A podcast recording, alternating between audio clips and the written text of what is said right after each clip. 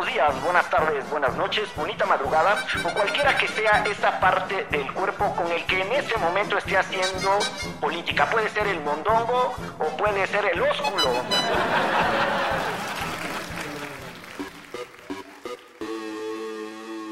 o el sisirisco, porque amigas y amigos de Derecho Remix, estamos de manteles largos, está con nosotros nada más y nada menos que William Brinkman Clark para hablar de estética electoral, de democracia directa, de distintas formas de participación de la Suprema Corte y su legitimidad y muchas otras cosas. Y de verdad no se lo pierda porque nuestros invitados y los conductores abogados de Derecho Remix dieron lujo de su memoria, autores, libros, para que usted llene su biblioteca y se informe harto. y todo eso sucedió sin acordeón, ¿eh? A puro ejercicio de cerrar los ojos y decir, ¿cómo se llama ese cabrón? La, la, la, del dato coctelero, ¿no? Exacto. Harto dato coctelero en este programa. Esto es. Derecho. Remix. Divulgación jurídica para quienes saben reír. Con Ixel Cisneros, Miguel Pulido y Gonzalo Sánchez de Tagle. Derecho Remix.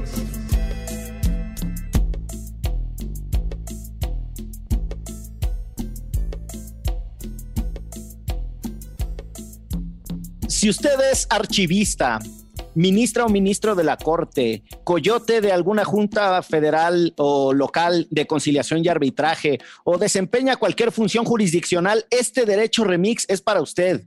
Pero si usted no hace ninguna de esas cosas, este derecho remix también es para usted. Y si usted llegó aquí sin saber por qué chingados, pues este derecho remix también es para usted, porque está con nosotros. Después de siglos de haberlo rogado, de millones de mensajes, nada más y nada menos que la voz masculina, heteropatriarcal, homogeneizante de estética unisex, William Brickman Clark. Hola, ¿cómo están todos? Gracias por invitar. No sé si decir o bu por esa presentación. bueno, pero se le reconoce el brío al manito, ¿no? Por la forma en la que introdujo este episodio. No, y, está bien. Yo sé que ese, es mi chamba en estética unisex. Siempre lo decimos, ¿no? Yo invoco a los santis del mundo para, para, para traer a cuenta eh, el patriarcado, la discusión. Eres como el Gonzalo. no, pero yo no, yo, no, yo, no juego ningún papel, a mí me sale naturalito. Estamos en proceso de deconstrucción de muchas cosas y entre otras, en este país vivimos permanentemente entre crisis, siempre estamos en crisis. Eh, en la otra cosa en la que siempre estamos es en elecciones. Y procesos electorales. procesos electorales. Gracias por empezar corrigiendo. Viene aquí a mostrar músculo, porque como en Estético Unisex, Jimena Ábalos se la pasa regañándolo. Viene aquí a corregirnos él a nosotros, a sacar toda la furia. Ahora sí van a ver. Ahora sí, ya no busca quién se la hizo, sino quién se la pague. no, pero en serio, vamos a hablar de uno de los temas que están en la cabeza, me parece que de todas las personas, máxime, máxime, porque en México la cosa político-electoral ha tomado un resurgimiento, podríamos decir, a partir del entusiasmo que generó la elección de López Obrador, pero no solo eso, y porque tenemos a los vecinos gringos que por alguna extraña razón nos termina importando lo que sucede con sus procesos electorales. Entonces, pues si les parece, muchachos, Vamos a aprovechar primero para saludarles y luego le entramos ya a la sustancia del tema, ¿no? ¿Cómo estás, mi querida Aichel? Todo bien, fíjate, esperando, por cierto, que más personas depositen al CDM, ¿eh? no crean que ya se me olvidó. Cáiganle con un varito, participen. Eh, cáiganle. Si usted vio el documental Las tres muertes de Marisela Escobedo y le quedó la tripa apretada, no sean díscolas y díscolos, aflójense con unos morlacos cáiganse con unos pesitos y la chelagüera les mandará una bolsita hermosa del día después y les vamos a agregar una bolsita de antifaz para que no digan que no. Ahí está. Llevamos la promoción. Y, a David Barrera, que fue el primero que nos depositó, y a Stephanie, ¿cómo se dice su apellido, Miguel? Herchenberger, algo así. Stephanie Herchenberger, este, muchísimas gracias por haber depositado. Ya a David ya le entregamos su bolsita y la de Stephanie va en camino. Bueno, les complementamos después su bolsita de antifaz y otros productos. Manito, ¿tú cómo estás? Yo muy bien, deseoso de, de que Donald Trump China, China, China, China, China. sea derrotado en, en las elecciones que ahora de lo que Trump. platicaremos exacto el señor Tum y este y entusiasmado como siempre ya saben que me pone muy de buenas grabar este programa contento con la presencia del buen William y a ver que nos platique cómo es que un arquitecto termina en estos lares Tanto que grabamos en puente, ¿eh? bueno, que no es oficial, pero los niños no van a la escuela. Así que si Así oyen es. gritos es porque allá están mis chamacos. Como este programa vivirá por siglos y siglos en los tiempos gracias a la internet, cuando lo escuchen, sépanse que está grabado en pleno Día de Muertos. Estamos en pleno puente y en plenas celebraciones de aquellas personas que decidieron ir a buscar la luz. Y bueno, ahora los que sí se les pusieron toca la pijama de madera no como también se le conoce sí. Saludos a mi papá. saludos, Saludos a al, mi al mío papá. también que se puso su pijama de madera hace cuatro años Otros, para, otros por acá, el mío. Ah, miren, les mando saludos a todos sus padres y les mando saludos a muchos amigos. A lo mejor tienen otro programa de, ter- de derecho remix simultáneo en el Poracuyá. Exacto. Mi querido Williams, también conocido como el Willis, cuéntanos qué diablos tiene que ver la estética con lo electoral. Y no es que cuando uno va a cortarse el cabello, porque hay que decirlo así como muy, si fuera muy elegante, ¿no? El cabello, eh, ahí se arma el mejor chisme de por quién vas a votar. Pues bueno, otra vez gracias por invitarme. La estética, lo que yo voy a venir aquí a debatirles a ustedes es que tiene todo que ver con las elecciones. O sea, que realmente la estética es lo que mueve un proceso electoral, lo que mueve un gobierno. Ahora sé que me estoy metiendo a las fauces del lobo porque yo de jurisconsultorías y jurisprudencias y constituciones y todo eso, pues sí me van a dar un revolcón. Pero en la Bienvenido parte- a mi mundo. Sí, pues, Ixchel y yo, así, a- a- amiguis hoy. Pero, pero, lo- eh, pero justo creo que yo les platiqué que sería interesante platicar esto porque quizá empezar, porque esto pasa mucho, ¿eh? Eh, Estética no es la ciencia de, ni el estudio de lo bello, porque luego hay, hay preparatorias que así te lo enseñan y pues es feito, ¿no? Suena, su- suena limitado. Entonces, así muy rápido, estética sería básicamente la disciplina o la ciencia que estudia lo sensible. Y por lo sensible es todo lo que tenga que ver con tus sentidos, tu cuerpo, tu- tus ojos, tus oídos, tus percepciones, etcétera, etcétera. la piel chinita digámosle así La piel Hasta, chinita. pare- hasta parecía canción de reggaetón. Tu cuerpo, tus ojos, tus sentidos. Ya empezaron, ¿no? No, no les digo. Y este.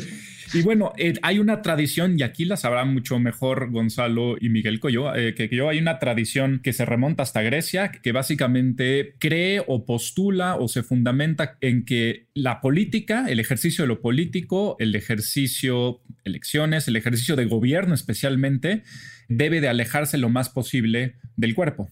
¿No? Es decir, la política correcta, lo que es correcto hacer, cómo es correcto gobernar, cómo es correcto presentarte, tendría que ver siempre, para que fuera bueno, para que fuera ideal, tendría que venir de la mente.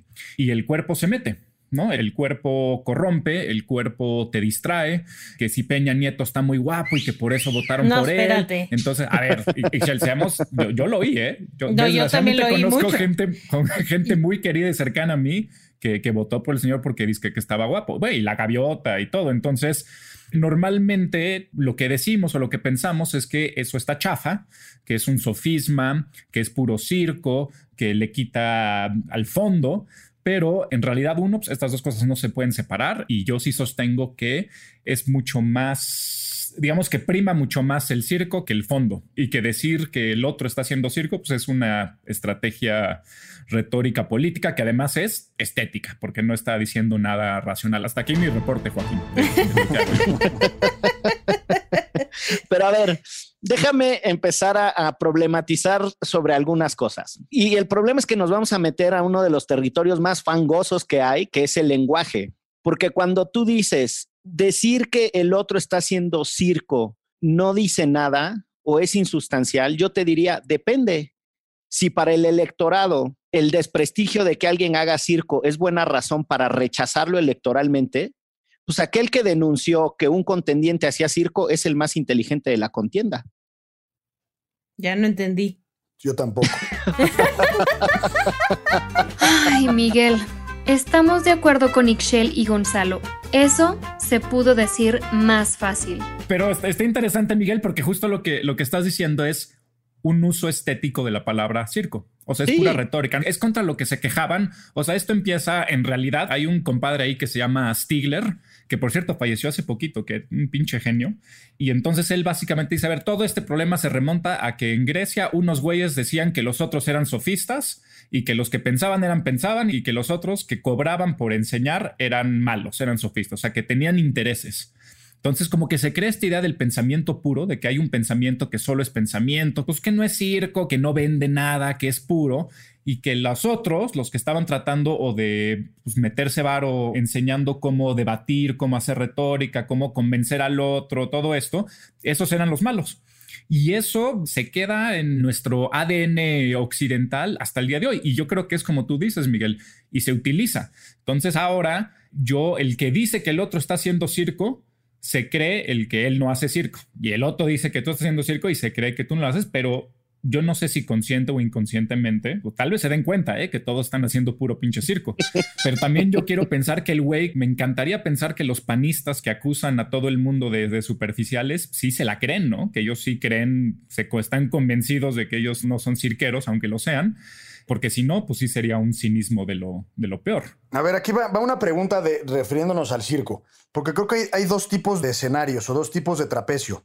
El que solo da maroma, y entiendo la maroma un poco como a la Cicerón, ¿no? Cicerón era un actor de la política y, y él interpretaba, digamos, el papel que le correspondía eh, jugar en su momento. Pero entiendo que si todos hacen circo, hay quien tiene, digamos, más sustento, conocimiento, experiencia, capacidad técnica para hacer ese circo. Y digamos que es un, además una discusión súper vigente en cuanto a si la gente en su enorme mayoría puede participar de ciertas decisiones, por ejemplo, el aeropuerto. En su momento había mucha discusión de, oye, yo no tengo los elementos técnicos para tomar una decisión en ese sentido o no.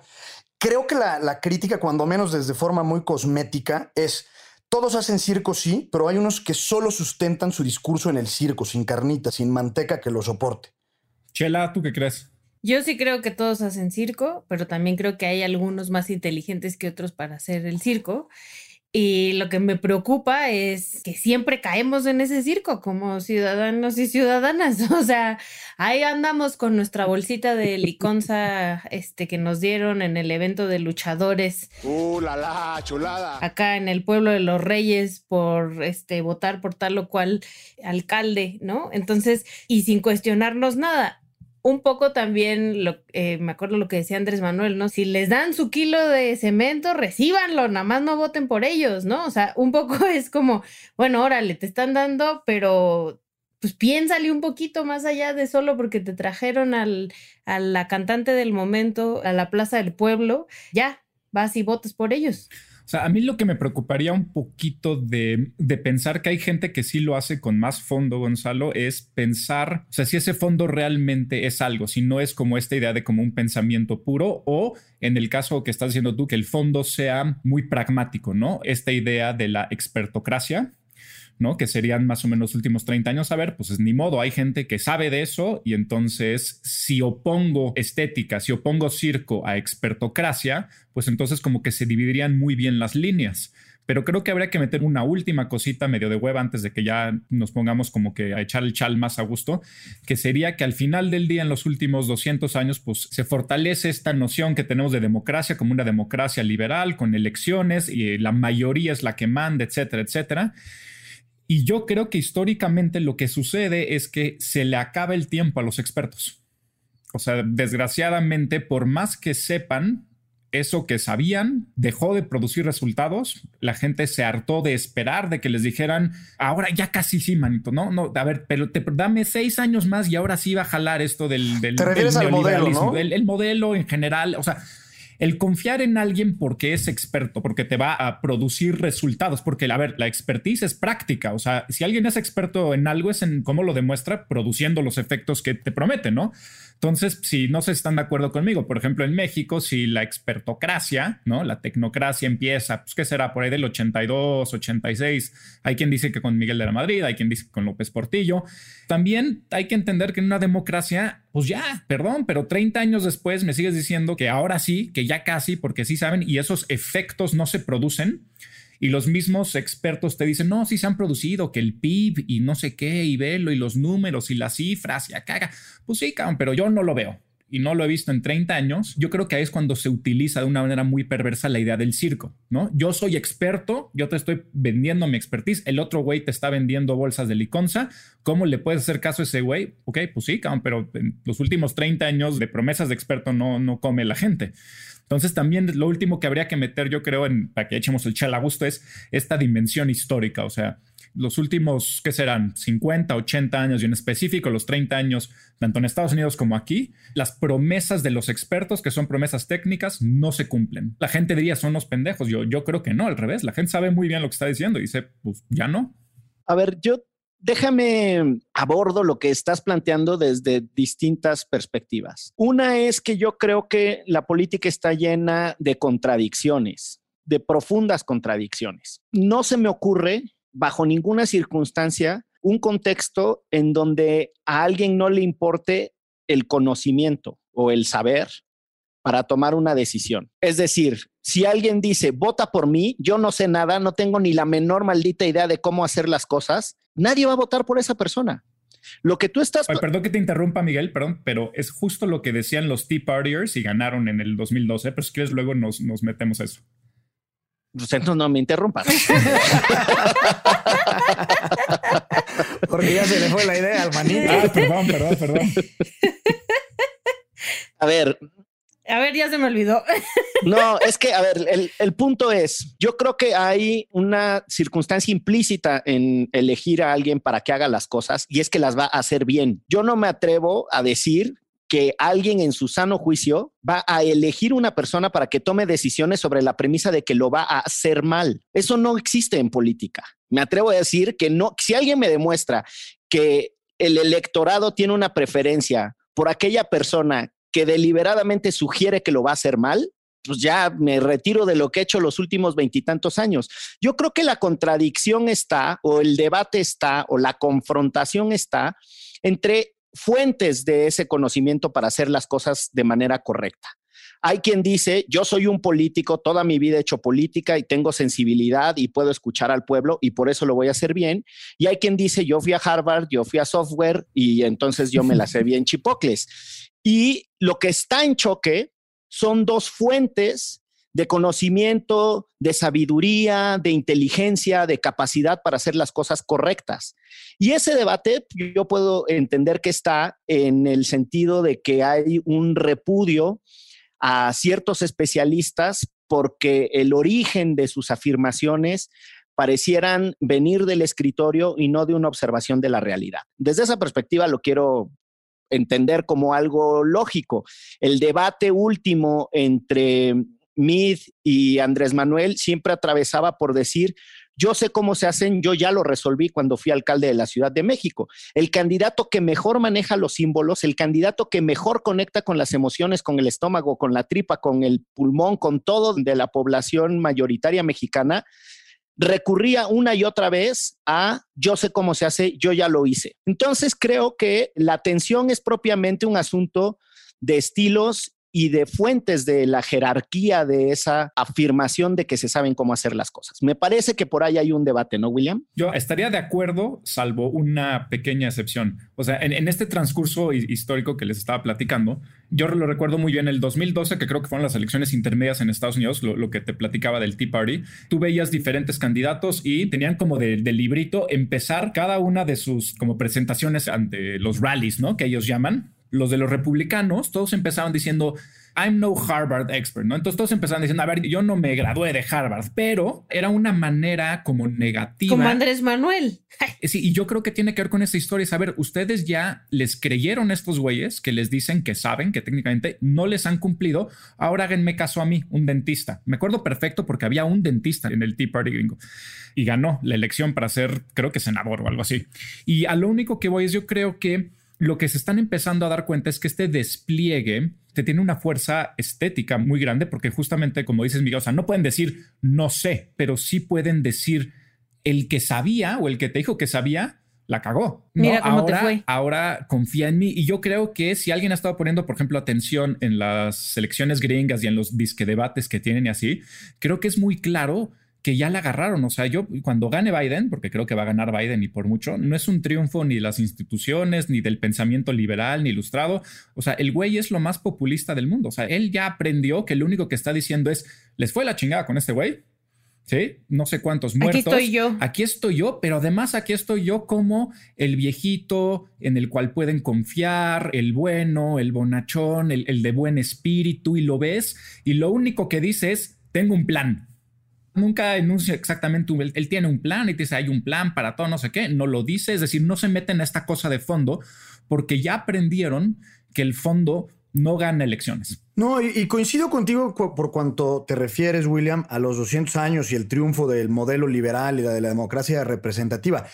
Pero aún así, y quizás evado decir la palabra, populismo, ya la dije, eh, pero también creo que, dentro del teatro, creo que el populista, sin darle una connotación negativa o positiva, pero el populista lo que hace es eh, es, me parece que es más experto en, el, en, la interpretación de los personajes, porque hace dos cosas, y, y, es comentario, pero al mismo tiempo es pregunta. Es decir, más allá de lo que dice Miguel, es decir, apela a la parte empírica del, del conocimiento y eso lo traslada a la legitimación de la toma de decisiones, dígase mecanismos de democracia semidirecta, consulta, plebiscito, referéndum, y le da una especie de sensación a las mayorías de que son dueñas de sus propias decisiones, cuando en realidad creo que ese es el verdadero engaño del populismo, porque nadie es dueño de esas decisiones. Pues para eso hay representantes, para eso hay gobierno, y en a lo mejor en alguna que otra cosa podrías votar o no votar, pero en términos generales, digamos, el gran escenario del teatro populista me parece que es esa sensación de que controlamos nuestro destino. Y también creo que ya la gente se cansó de esos expertos de Harvard, ¿no? O sea, no, de acuerdo, sí. Que es un poco lo que decían, decía William hace un rato, y por eso tenemos acá en México personajes como la Jean, ¿se acuerdan? El de, el de Nayarit, que, no? que era, este, yo soy como tú, somos pueblo, vamos a bailar banda y aquí están unos billetes, tú vota por mí y vamos a salir adelante juntos, ¿no? Y es, y, y evidentemente yo ni siquiera sé si ese señor haya estudiado en algún lado, ¿no? Pero les está diciendo, somos iguales y juntos vamos a salir de esto. Y aquí está la banda Los Ángeles Azules que te van a ver ir a tocar y, y nada más al final pon tu voto acá. Y creo que eh, esta respuesta, ¿no? Y la gente votando por este tipo de personajes tiene mucho que ver que porque esos grandes expertos que estudiaron muchísimo, nos llevaron a una debacle tremenda, ¿no? Y también ahí le entro con el triunfo de Andrés Manuel y de cómo los tecnócratas de gobiernos anteriores, específicamente Calderón y Peña Nieto, pues nos dejaron en este atolladero y ya es todo menos eso, ¿no? O sea, votemos por alguien que sí es como yo, que sí es de pueblo, que es lo que dicen de Andrés Manuel la gran mayoría de las personas que votaron por él. Y aquí, por ejemplo, ahora sí me voy a meter en, temas de ustedes para que me den mi revolcón. Por ejemplo, lo que sucedió en la, en la Suprema Corte hace como dos o tres semanas, lo del plebiscito, que yo obviamente vine a Derecho Remix a informarme sobre todo. Bueno, de Derecho Remix y obviamente con, con una persona cercana a mí que es abogada, que no, no, no diré quién es, pero que, que también me, me ayudó. Pero que me, se llama Jimena Ábalos Capín. Pero que me ayudó, a quien le mandamos muchísimos saludos, pero quien sí. me ayudó a discernir como un poquito qué estaba pasando. Y con lo que me quedé pensando yo es esto, y fíjense, yo quizá pondría esto como ejemplo de todo lo que llevo diciendo, que tal vez estoy dando puras vueltas a lo pendejo, pero la Suprema Corte y lo que hablan ustedes de la Suprema Corte en el podcast, lo que hablaba con Jimena, es decir, como una institución meramente de la razón, o sea, como una cosa pensada, es inexpugnable. Los, escuchaba a ustedes y escucho a, a, Jimena y a muchas personas y te dicen, sí, esto es esto por esto y esto es esto por esto y esta regla está aquí para esto y estos son los fundamentos y estos son los principios, etcétera. Y por eso esto y por eso esta persona hizo lo otro. O sea, me queda claro que como una institución está increíblemente bien pensada.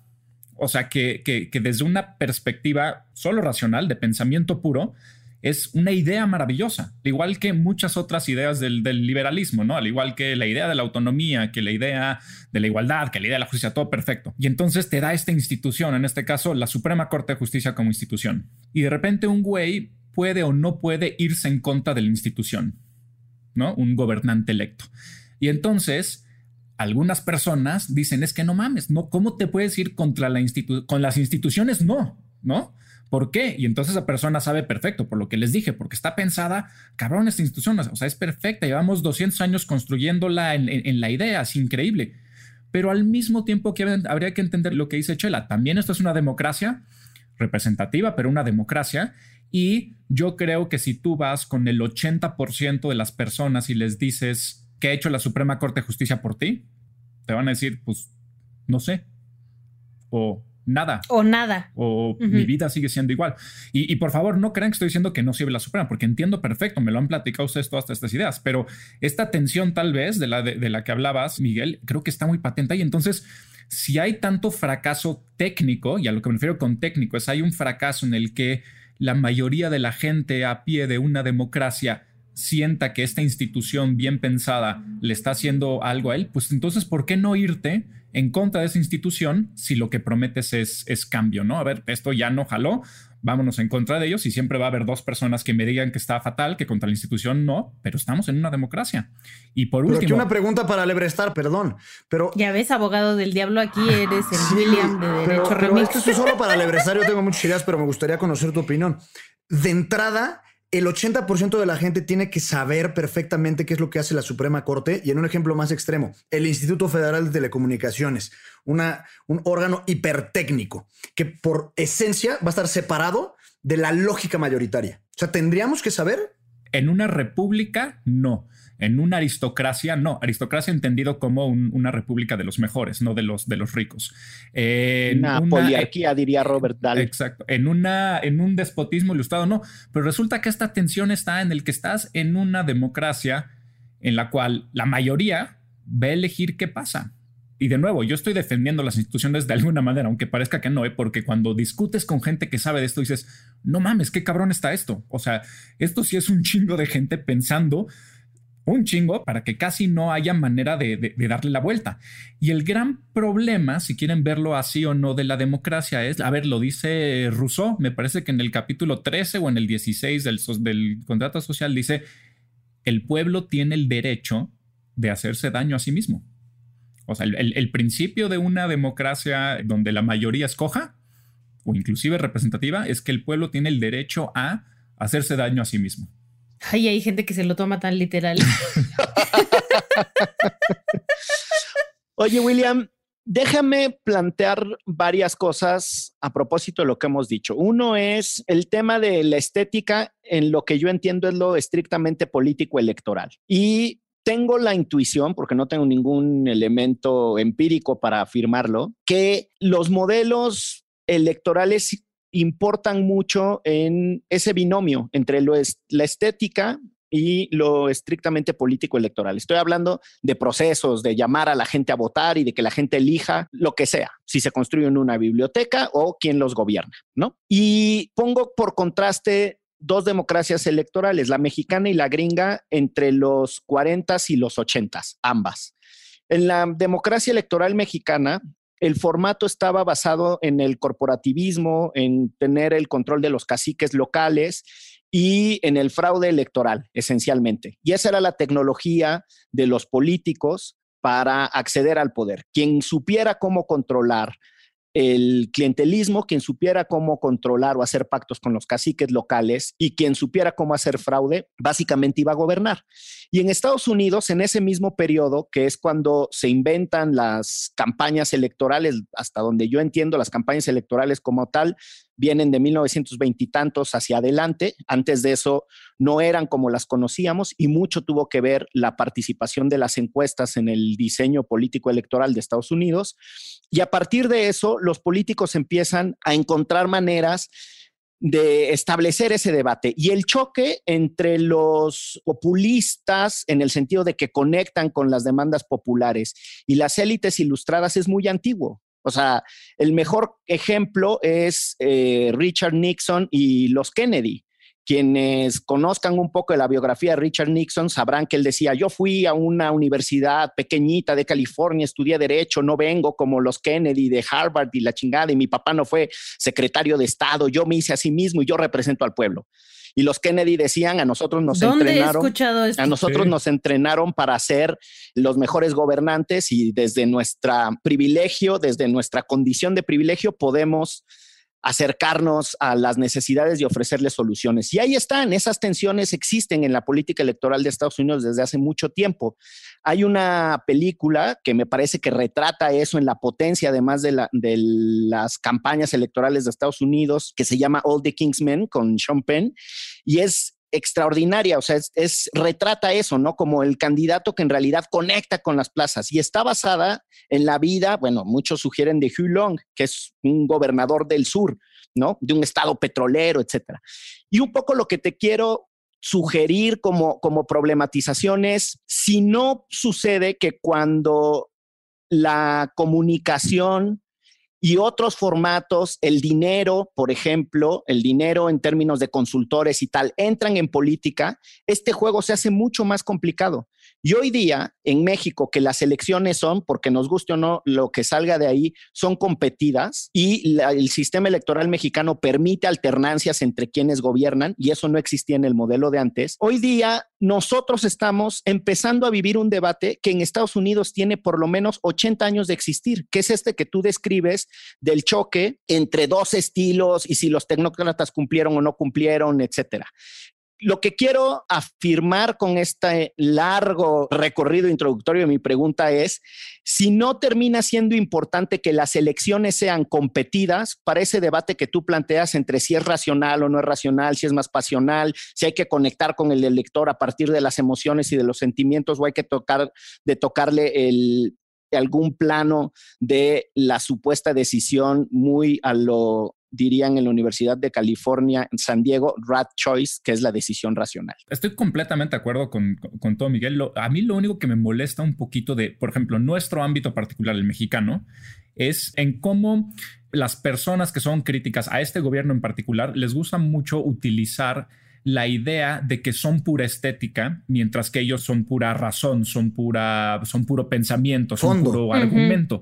Y creo que aquí lo que tú dices es muy importante, Miguel, porque en efecto, o sea, eso es un, es un dilema falso y que ha sido falso desde los inicios de la República. Yo diría más atrás, en el caso de los gringos, hay un libro muy bonito de Jill Lepore que se llama These Truths, que ella escribe toda una historia sobre la, entre comillas, democracia gringa o sobre los gringos como nación en el tenor de lo que está pasando con Trump.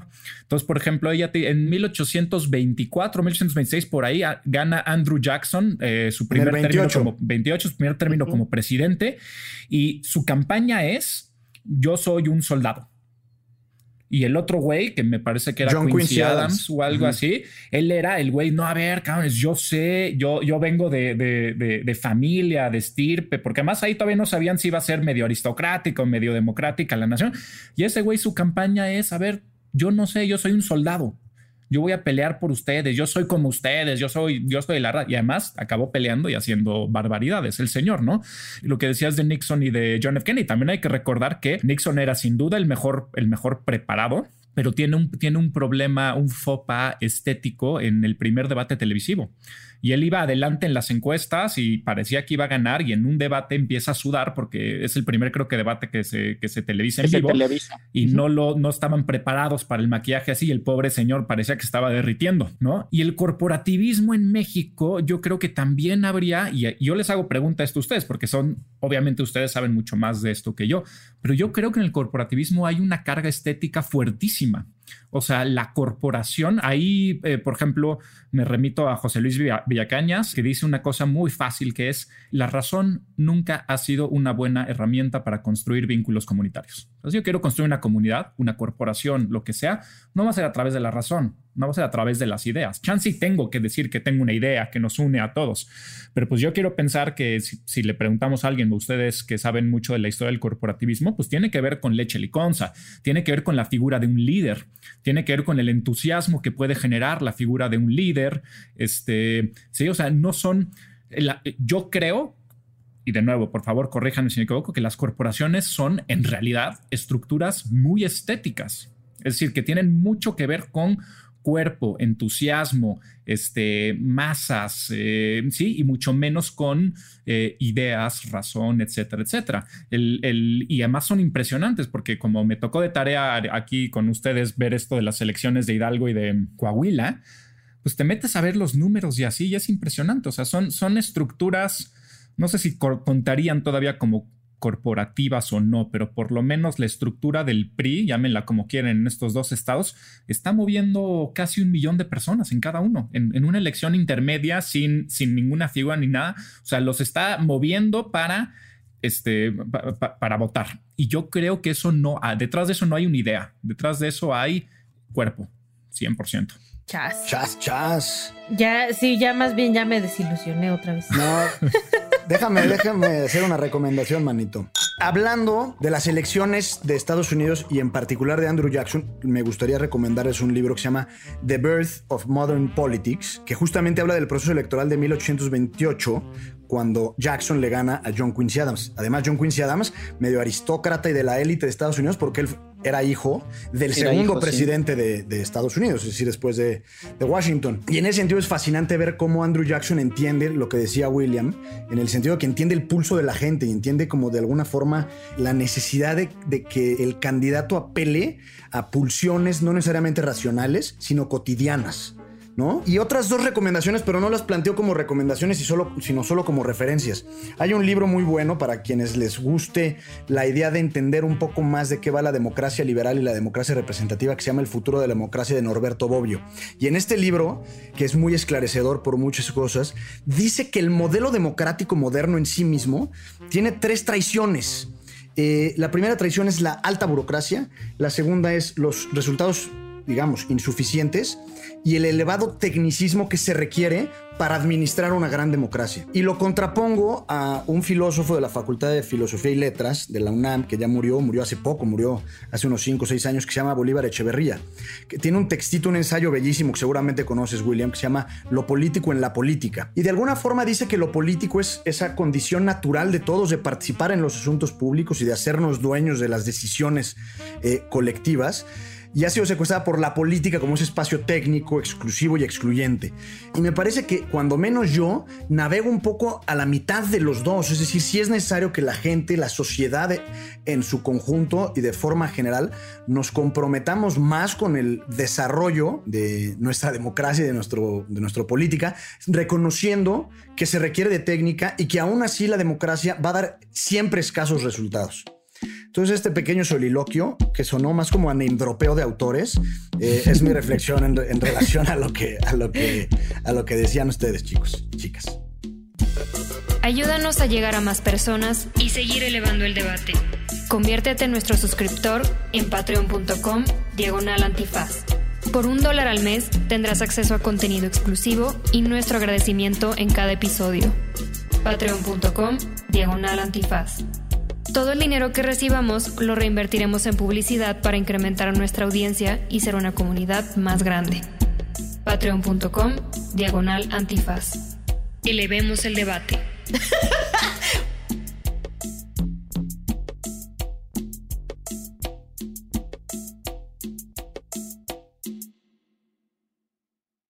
Bueno, volviendo a la tensión, la tensión entre los órganos jurisdiccionales que son políticos y las instituciones políticas que evidentemente están reguladas por normas y por ley. Esa es una tensión súper antigua. A nadie tendría que llamarle a sorpresa.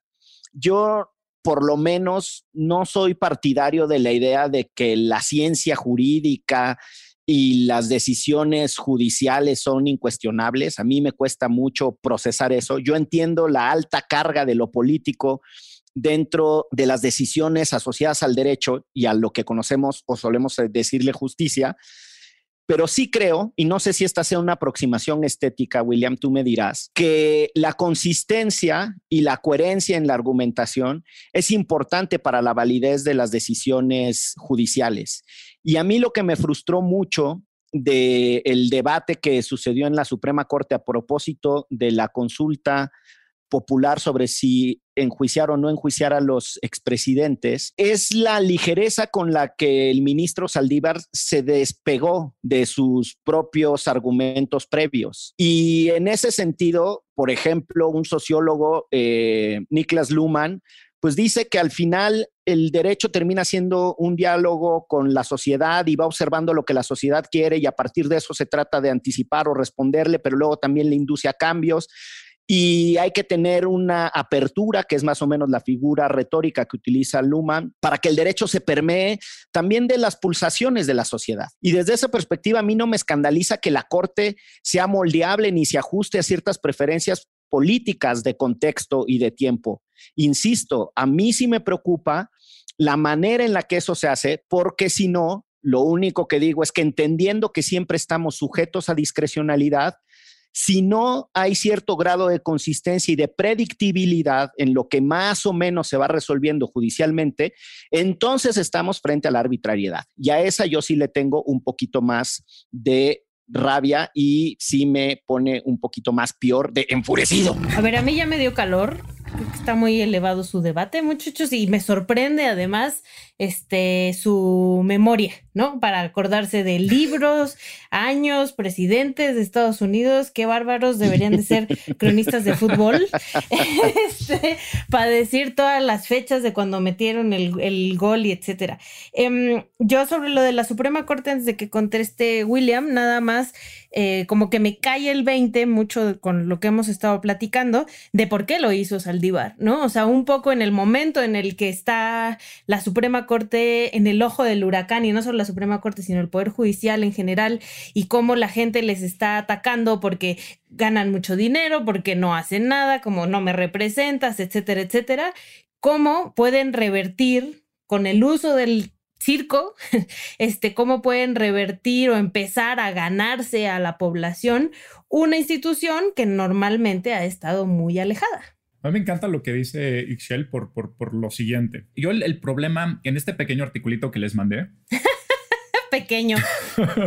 pequeño de 74 este... cuartillas, muchachos y muchachas. Se los podemos pasar por si alguien tiene el interés. No, o sea, eh, justamente estaba escribiendo sobre populismo y un tipo de lógica particular, que sé que es la lógica de Port Royal, que es una lógica del siglo XVII que, ok, hueva, nos vamos a meter eso, pero lo, a, a, lo que voy con esto, Miguel, es que, ¿qué pasa cuando, a ver, no hay nada, y yo lo puedo apreciar, no hay nada más cabrón que un argumento, como tú decías, coherente y consistente pero además brutalmente complejo, ¿no? O sea, cuando tú puedes hablar, y, debo decirlo, los abogados son expertos en esto, o sea, tú podrás hablar con un abogado que, que sabe bien, que tiene bien estructurada su mente, bien es incorrecto, que tiene estructurada de cierta manera su mente y que te puede elaborar un argumento súper complejo con muchísimos distintos tipos de, inputs, de diferentes cosas, todos subsumirlos bajo como una regla y esto manda sobre esto y te hace un argumento coherente y consistente, es espectacular. O sea, a mí me encanta. Muchas gracias, William. Pero a sus órdenes, ¿eh? cuando quiera. Pero la pregunta aquí es, ¿qué pasa? Por ejemplo, vamos a decir que esto es lo que yo entendí, Miguel, de, de, lo que ustedes comentaban sobre, sobre la Corte, que se había tenido que recurrir a ciertas inconsistencias o a ciertas incongruencias para poder justificar desde una perspectiva lógico-jurídica lo que se justificó, ¿no? Que, que sí se hiciera la consulta y que se cambiara, etcétera, etcétera. La pregunta. La pregunta. Yo lo veo al revés. Yo, o sea, yo digo es, ¿qué hubiera pasado si estos abogados dicen, a ver, disculpen señores, pero el argumento concreto, consistente, coherente, etcétera, etcétera, de acuerdo a lo de la ley, bien hecho, porque estas son nuestras instituciones y chinga su madre, es que no, va para atrás la pinche consulta. ¿Por qué? Porque como tú decías, Miguel, a ver, hay leyes, hay historia, hay esta ley, hay la otra, o sea, ¿de dónde están inventando esta cosa? Entonces, ¿qué pasa si haces eso y al final, en la plaza pública, pues lo que resulta es... Pues nadie se preocupa por un argumento coherente, por un argumento consistente, por lo que sea. Al final, el güey puede utilizar tu misma razón compleja, increíble y todo, para simplemente decir, vean estos culeros de la corte, como decía Excel, que están ganando 200 mil pesos al mes, quitarles a ustedes su posibilidad de ir a votar, a expresar su entusiasmo, ¿sí? Y se están escondiendo atrás de lógica, ¿sí? Y de nuevo, te lo dice alguien que admira muchísimo este tipo de cosas, pero o sea, también habría que pensar, ¿no le falta más estética a la corte? ¿No le falta más, más cuerpo, ¿no? En entender, o a la jurisprudencia en general. Ustedes no saben cuántas veces he oído abogados decir, pues es que me vale madres lo que piense la gente o me vale madres lo que sientan o así. Esto es la ley y esto es la razón y así se argumenta y yo no, o sea, yo no me voy a preocupar por cómo se sienta la gente porque, porque tengo la razón, porque soy la corte. Pues sí, compadre, pero... Yo ahí, quisiera agregar una reflexión breve. Y hay un autor gringo de nombre Richard Fallon que habla mucho de la legitimación y legitimidad del Poder Judicial. Y de alguna forma me parece que están diciendo lo mismo, pero de forma diferente. Porque Miguel se refiere, y perdón por asumir que entiendo lo que dicen, ¿eh? pero hay dos tipos de grandes legitimaciones cuando hablamos del Poder Judicial, sobre todo una la legitimación legal y la otra es legitimación social o moral, que son dos cosas completamente distintas. La legal propiamente se construye de dos cosas. La primera es de la consistencia en las decisiones, como dice Miguel, y que esas, que esas decisiones eh, además de ser consistentes, tengan una racionalidad dentro de su propia lógica, es decir, que estén articuladas, como tú decías, William, pues con esos sistemas demostrativos, ¿no? Pueden ser silogismos o pueden ser muchas otras razones, pero eso es lo que le da legitimación y sobre todo que sea consistente en el tiempo, entonces que no esté dando bandazos, un año resuelve una cosa y al siguiente año resuelve otra cosa completamente distinta. Y eso obviamente permea en el foro jurídico. Me parece que a los abogados en su gran mayoría nos pareció mala esta decisión, sobre todo porque fue inconsistente con los principios y las premisas constitucionales y lo que la Corte había venido diciendo sobre las consultas populares. Pero del otro lado está la, legitimación social, que quizás parece ya en este momento muy evidente, pero es si la gente legitima y valida la funcionalidad social, jurídica y política de ese panel de personas que deciden determinadas cosas. Y yo creo que lo que sucedió en este caso en particular es que, sobre todo Saldívar, pero supongamos que fueron los otros cinco que votaron con él, es que de alguna manera dijeron, bueno, en este momento es más importante nuestra legitimidad o legitimación social que la jurídica. Por un lado, perdemos en consistencia y en argumento probablemente, pero ganamos en, lo social. Y digamos que me parece que ese es el juego. Habrá quien le guste y habrá quien no. Ambas son importantes y ambas son recíprocas, se dependen la una de la otra, las legitimidades y las legitimaciones. Y en ese sentido yo creo que por ahí va la, la idea del juego que hizo Saldívar con esta decisión. A mí una cosa que me preocupa y lo decía en el episodio en el que discutimos el tema de la consulta y la posición de la Corte, es que yo entiendo que es tan político esto que yo lejos de ver que resolvieron algo favorable a la participación de la gente, a mí me parece que le abrieron la puerta del infierno a los antiderechos. Porque la próxima vez que alguien llegue con una pregunta mal planteada y constitucionalmente inaceptable, la Corte va a tener sí o sí que aceptar esa pregunta, corregirla y darle otro giro para que pueda ser discutida porque de lo contrario habrá sido inconsistente con la votación anterior. Y ese es el riesgo. O sea, cuando llegue el Frente Nacional por la Familia a plantearles que quieren discutir que se prohíbe el aborto por no sé cuál y en una discusión a nivel nacional en donde nos aplastan, los antiderechos nos aplastan, la Corte no va a tener más que hacer lo mismo corregirles las preguntas y decirle, bueno, este, para que pueda ser eh, compatible con el sentido y el espíritu de la legislación, le vamos a tener que quitar aquí, le vamos a tener que enmendar allá. Y mi preocupación es esa. Mi preocupación es que cuando tú le pones una herramienta a la política, desde la lógica jurídica, quede en manos de cualquiera. Y en eso es un cuchillo, y un cuchillo lo mismo sirve para untar mantequilla que para apuñalar gente a medianoche. Ahora, pregunta Miguel, y solo pregunta, les prometo, les juro por Dios que no estoy este, soportando esto simplemente como pregunta. ¿No habrían pecado, por ejemplo, los derechos humanos, la noción de derechos humanos, el entramado, la institución, etcétera, etcétera, de derechos humanos, de, este, de esta misma como soberbia racional? Es decir, de ser un edificio impecable en su construcción lógica, pero que le falta cuerpo. Y yo nomás lo digo porque ve cómo se han instrumentalizado, por ejemplo, en Estados Unidos, o, a ver, olvídate de Estados Unidos, eh, desde Berlusconi en Italia o etcétera, eh, cómo puedes mover a las, a, las masas en una democracia eh, apelando a cómo los derechos humanos no les sirven a nadie. Y todos aquí que estamos discutiendo saben que sirven, saben que son maravillosos y saben que es uno, yo creo que uno de, las, de los pináculos del pensamiento humano, ¿no? Haber logrado esto pero la facilidad con la cual, pueden utilizarse para darle la vuelta y, para decir estas instituciones y estas ideas eh, solo ayudan a unos pocos y a ti no te ayudan, eh, no te ayudan nada, yo creo que también es de considerarse. O sea, yo, creo que también les ha faltado un poquito de cuerpo. Coincido completamente contigo, porque incluso los derechos humanos, quizás de forma más consistente, pero me refiero al movimiento de derechos humanos, no, no, no, no al concepto en sí mismo de que tenemos derecho a o derecho para. han fallado en una cosa, y lo pondría en términos de crítica, que es en una especie como de dictadura de la opinión única, en donde fuera del discurso no hay nada posible. Incluso no hay nada posible elementos tan básicos como discutir la posibilidad de que haya más cosas, ¿no? E, y en ese sentido creo que es un error conceptual, filosófico, pero también estratégico en el sentido de que, de que esa cerrazón, digamos, argumentativa, hace que del otro lado de, la frontera, digamos, los antiderechos, adopten una especie de posición similar, en donde, en donde vivimos en una especie de reinos de absolutos.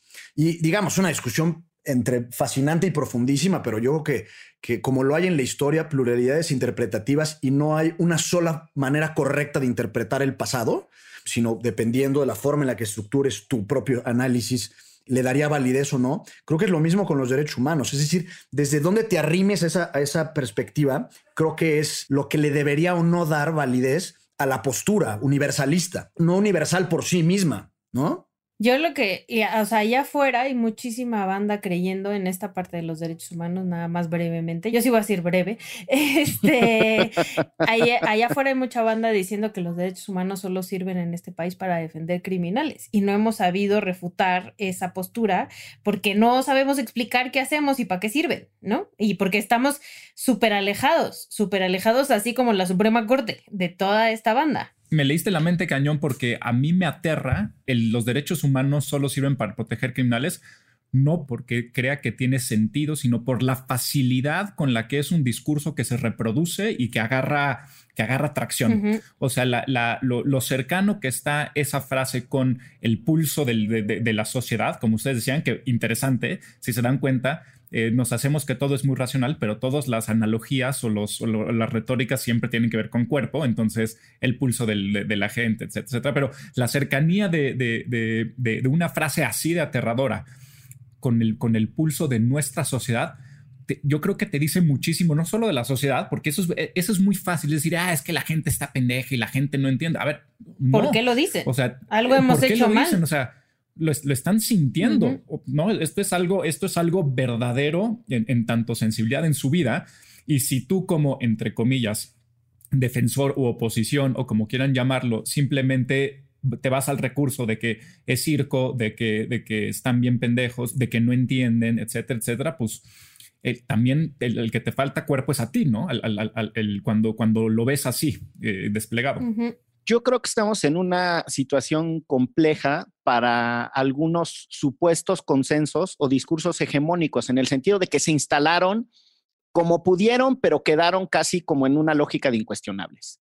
El libre mercado, la democracia liberal electoral, y los derechos humanos, ¿no? Si ustedes revisan la transformación de América Latina en los últimos 30 años, en donde había dictaduras ya no las hay, en donde no había elecciones ya las hay, y los países que tenían fronteras cerradas al comercio ya no los tienen, ¿no? Es una zona, si no integrada como Europa, sí con muchísimos tratados internacionales de comercio entre ellos y tal.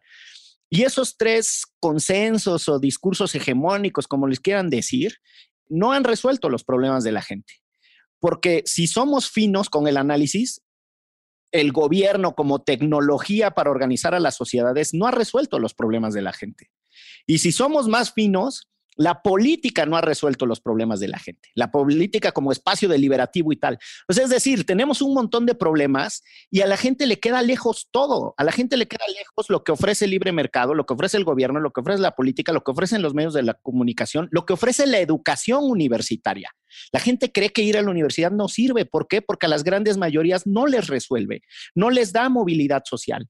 Entonces hay que hacernos cargo de todos esos déficits porque, pues sí, la verdad es que a grandes mayorías este sistema que está instaurado no les resuelve. Yo le añadiría uno a, a, esos, Miguel, porque además yo creo que es el concepto más interiorizado y que prima por encima de los tres que dijiste, que es la autonomía. O sea, el pensar o el creer que el individuo puede sustraerse de su contexto material, puede sustraerse de su cuerpo, puede sustraerse de su sociedad y de su comunidad para pensar para hacerse él mismo la regla.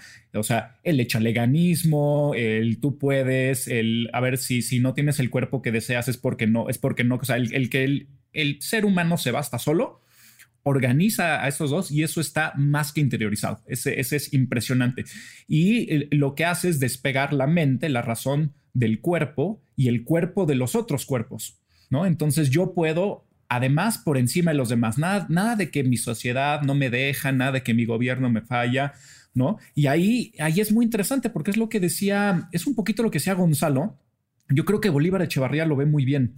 Eh, cuando está hablando de las formas de pastoreo barrocas. O sea, en la historia de Occidente gana una manera protestante sajona de ver las cosas, que es muy individualista, y a todo el etos barroco lo, lo pelucea, lo hace como de lado, así de no, ustedes no entienden. Y yo creo que lo que estamos viendo es un regreso de lo barroco, de, lo barroco como etos, o sea, de, lo que puedes ver en las pinturas del barroco, en, las formas de gobierno de barroco y todo, que, que, se hizo a un lado como menor, pero que estás viendo que está regresando por su eficiencia. Es decir, son modos de liderazgo, de crear vínculos comunitarios, de entender tu sociedad, de entender al otro, que son mucho más eficientes que el individualismo. El problema es que te crees el individualismo, pero vives en, un mundo más barroco y entonces ahí pues más tensión. Si ya habíamos hablado de tensiones hace rato, pues súmale otra. Pues vas a estar muy ad hoc con tus bucles ahora en el nuevo barroco, en el neobarroco, Milik. ¿Les parece si vamos cerrando, queridas y queridos, con la tradicional ronda de recomendaciones, invitaciones, regaños? Si quieren, empiezo yo con bueno, no sé si sepan, ¿verdad? Yo espero que sí, que falleció Sean Connery, que no tiene nada que ver con su tema, pero no importa. Este. ¿Cómo no fue James Bond que entendía que la política y el derecho están en tensión? Pero volví a ver este fin de semana en El nombre de la rosa. Está en YouTube, este, gratis vean la peliculón, si pueden también, porque es medio complejo, la verdad, no, no a todo el mundo le cae el libro de Humberto Eco, este, que en la cual está basada esta película, pero para mí una de las mejores películas de todas las épocas, que nos hace entender mucho la vida y también la política, la relación con la iglesia, etcétera. Sí, yo sostengo que quizás es de las mejores adaptaciones cinematográficas de un libro.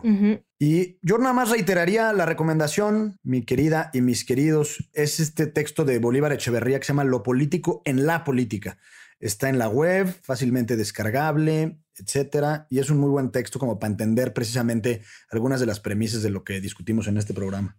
Pues yo les recomiendo muchísimo solemos recordar y recomendar gente muerta, ¿no? Aprovechando que es Día de Muertos. Pero yo lo que voy a hacer es recomendarles muchísimo a un, a un amigo querido mío, eh, filósofo mexicano que se llama Ángel Álvarez, que he tenido la suerte de que él me haya metido a este mundo de la, de la estética, pero ya como más densa, ¿no? No, no tan ñoña. Y, este, y él tiene muchísimos textos sobre esto y próximamente saldrá su libro que se va a llamar Cosmética, que es, que es un libro sobre la cosmología y la cosmética en Occidente y cómo eso tiene que ver con los cuerpos, con la sensibilidad, con la comida, con absolutamente todo lo que tiene que ver con lo corpóreo. Se los recomiendo muchísimo. Si lo quieren conocer, tuvo la, gracia o, fue buen pedo conmigo y me acompañó en, una de estas clases que doy en Instagram y entonces vino a, a platicar. Entonces, si les interesa, ahí está en mi Instagram, en la IGTV, la clasecita con él, se llama capitalismo cosmético, no sé qué otras cosas, porque es, además es, se está desarrollando mucho esta idea del capitalismo cosmético. No he hecho su nombre, ¿verdad? Sí, este, sí, Ángel. Sí, Ángel, ah, gracias. Entonces, muchos saludos a, Ángel Álvarez. Y bueno, yo les tengo tres eh, recomendaciones. Una es otra película de Sean Penn, la de Harvey Milk. Sean Penn. Otra película de, Sean Penn, eh, además de la de Los hombres del rey, esta se llama Harvey Milk y es la historia de un activista en San Francisco por los derechos de la comunidad LGBT. Sale mi jefe. Bueno, en ese ¡Uh! entonces, exactamente, sale el buen Diego Luna y es un peliculón que justo tiene mucho que ver con cómo importa el cuerpo para hacer política y un montón de cosas. La verdad es que es buenísima. La otra que es un autor, busquen a Benjamín Arditi, un profesor de la Facultad de, Ciencias Políticas de la UNAM, que escribe mucho sobre populismo democrático. Es un tipazo además, Benjamín, su propia trayectoria entre México y Chile lo hace constatar mucho esas diferencias de participación política.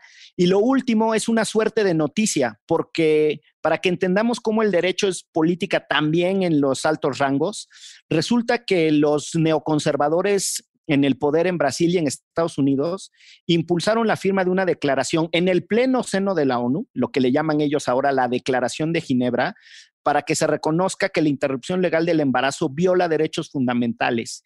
Y están avanzando en la ONU, en donde se había ganado ya mucho a favor de la interrupción legal del embarazo. Ahí mismo están impulsando que desde Ginebra se presione a los países para pasar legislación contra el derecho de las mujeres a decidir.